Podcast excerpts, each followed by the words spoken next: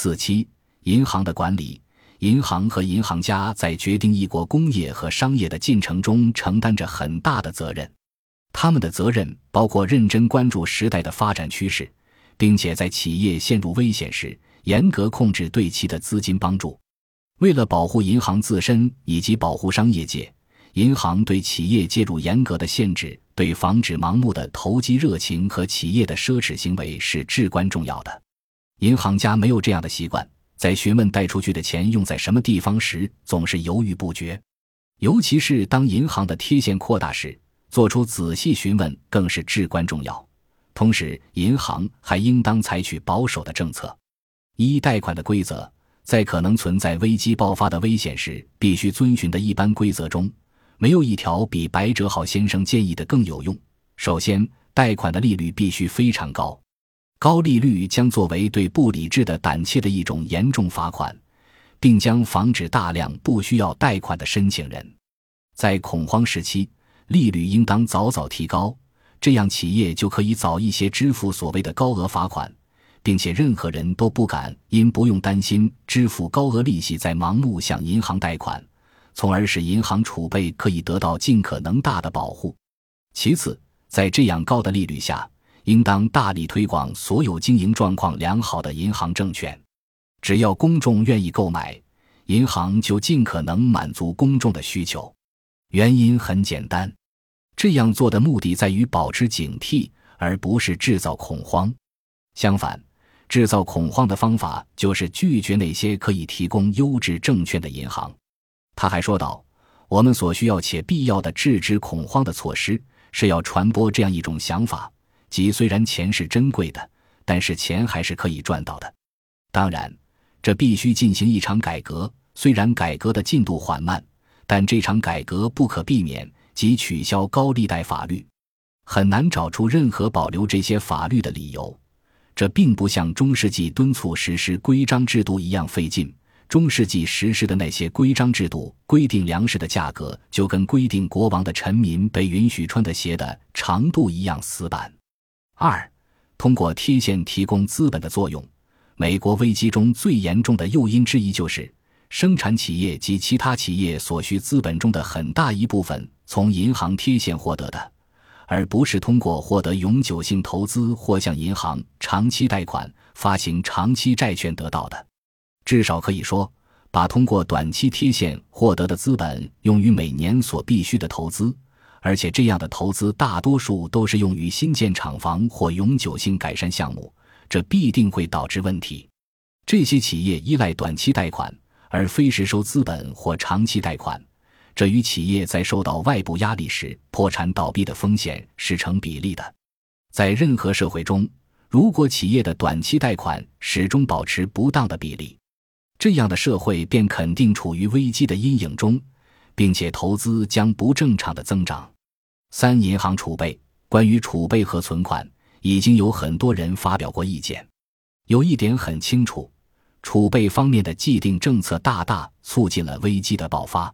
根据国家银行法的相关规定，中央储备城市的银行数量在三个或以上的，其合法的货币储备必须维持在银行存款的百分之二十五；在其他储备城市的银行数量在二十八个或以上的，名义上应当维持同样水平的货币储备，但货币储备一半可以由存入储备代理人或中央储备城市银行的存款组成。其他银行的货币储备必须维持在银行存款的百分之十五，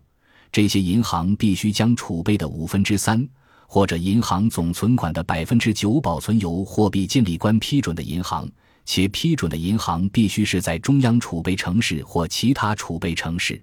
特别是在中央储备城市这样的重要金融中心，相当大比例的银行存款是由其他城市银行按规定存入的那部分储备组成的。由于要对存入的这些储备支付利息，接受这些储备的银行必须立即对这些储备进行投资，同时又必须持有足够数量的储备，以便能满足那些存入储备的银行的取款要求。这种需求使得金融中心的银行提高满足活期抵押贷款的资金的比例。在大多数情况下，这些活期抵押贷款是由各种铁路。工业及其他种类的股票做活期抵押。对于这些股票中的大部分，投资者并不是作为永久性的投资持有的，而是期望持有的股票会上涨，或希望把这些股票转手给那些永久性投资者。一般情况下，借款人可以及时还款，但是在压力或危机时期，借款人不可能及时还款。因此，像这样以股票做活期抵押的贷款，并不能随时用于维持银行储备或满足外部要求。在这种情况下，人们已经注意到，商业信贷是一个比活期抵押贷款更令人满意的资金来源。但也没必要说，将如此巨额资金投资于活期抵押贷款会大大促进投机行为。这些资金增加了交易量，违背自然规律，推动价格上涨。如果这些有责任维持一定储备的银行完全消除银行存款利息，或者至少支付一点点名义上的利息，这样做是否就对银行不好，成为了一个问题。一八七三年九月危机之后，纽约清算所的一个委员会就建议取消存进规定银行的银行储备的利息。如果需要支付存入的这些储备的利息，放贷人就必须承担这些利息。如果贷款的需求正在放缓，放贷人就需努力设法寻找借款人。当在贷款需求疲软的季节之后，紧跟着一个贷款需求旺盛的季节，正如在不断变化的条件下，上述现象一定会发生。社会上将不会出现货币供给不足。每一年对货币的需求既会出现最低点，也会有最高点，并且两者之间的时间间隔很短。在目前的政策下。活期抵押贷款会在信贷需求最小的时候，使银行贷出所有可供借贷的资金；而当信贷需求达到最大值时，活期抵押贷款导致的影响就是，银行不能提供任何额外的信贷。四、资本和盈余与贷款的比例降低。对国家银行的报告进行审查表明，资本和盈余与贷款总额及贴现的比例每年都在下降。在获得可用于信贷的资金方面，银行比以前更依赖于存款。本书二百六十五页的数据摘自从货币监理报告中，表明贷款和贴现的比例不断上升。货币单位百万美元，同时存款从一八六五年的五亿美元上升到一九零零年的在二十五亿零八百万美元。似乎看起来，如果银行所贷出的金额中，资本和盈余占的比例更大，那么银行就会更加稳定、更加安全。目前，这种日益加剧的比例失调便是一种不可避免的趋势的产物。在以前，兑换和追收清偿债务的费用所得占银行机构收入相当大的份额，而现在却基本上取消了。和其他因素相比，竞争加剧是导致上述现象的主要原因。但是，不论此种现象源于什么因素，都要求银行必须在其他方面增加盈利。银行存款已经大幅增加，未来的银行管理都将变得更为统一的制度化，从而使贷款的比例也将变得更为均衡。这样，银行就可以以同样数量的资本放出更多贷款。五、对各州银行的监管，在谈论过对企业进行更为密切的监督之后。几乎没有必要补充说，那些与正实行的国有银行监察管理条例类似的各州银行监察管理条例将产生有利的效果。如果所有银行都接受严格、经常的监察，这样可以防止许多灾难性的企业倒闭破产，并且许多不诚实和不称职的银行将被及时发现，以防止灾难的发生以及对民众信心的破坏。个人行为在一系列规定谨小慎微。仔细计算的规则里，杰文斯教授提出了一个非常实用的规则：在投资时，只做其他人正在做的事情是愚蠢的表现，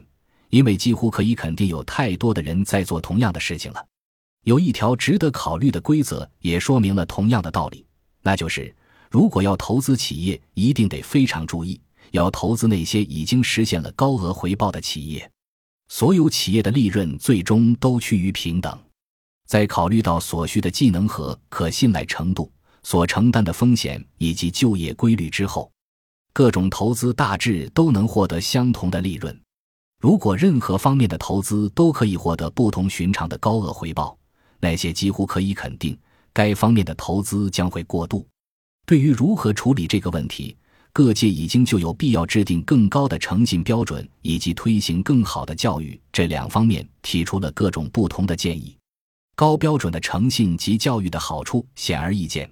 但他们的实现必须运用经济之外的其他方法。